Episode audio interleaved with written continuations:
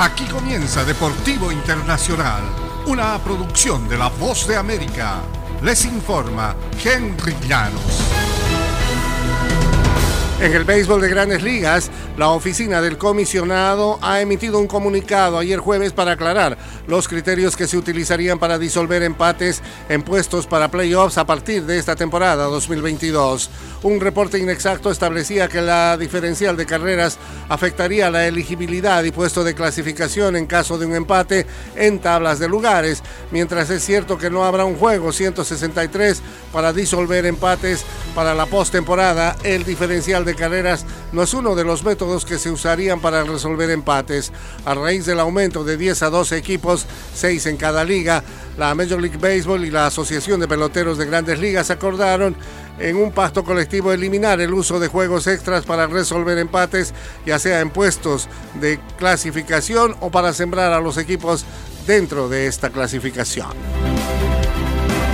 En el eh, fútbol internacional, el primer año futbolístico del Barcelona sin Lionel Messi era ya malo y ayer jueves se tornó peor.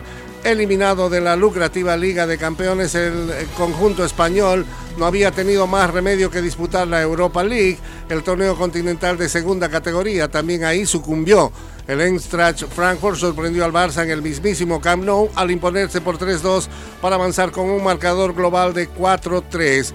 De los errores se aprende, dicen, pues hoy toca ser autocríticos.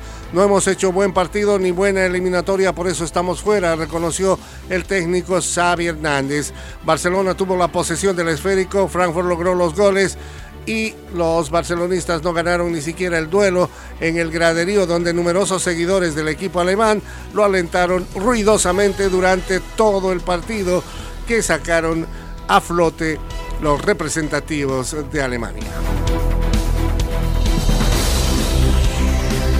Y Freddy Rincón, recordado por su gol ante Alemania en la Copa del Mundo de 1990 con la selección colombiana, murió a consecuencia de las lesiones sufridas en un accidente automovilístico. Tenía 55 años. El ex capitán de la selección colombiana resultó herido el lunes cuando su vehículo chocó con un autobús en Cali, ciudad del suroeste de Colombia. Los médicos le diagnosticaron un trauma cranoencefálico severo lo sometieron a una cirugía y mantuvieron su pronóstico reservado dado su estado crítico. El deceso ocurrió el miércoles por la noche. Mediante un comunicado en su sitio web, la Federación Colombiana indicó que lamenta profundamente el fallecimiento de Freddy Eusebio Rincón Valencia. Y hasta aquí Deportivo Internacional, una producción de La Voz de América.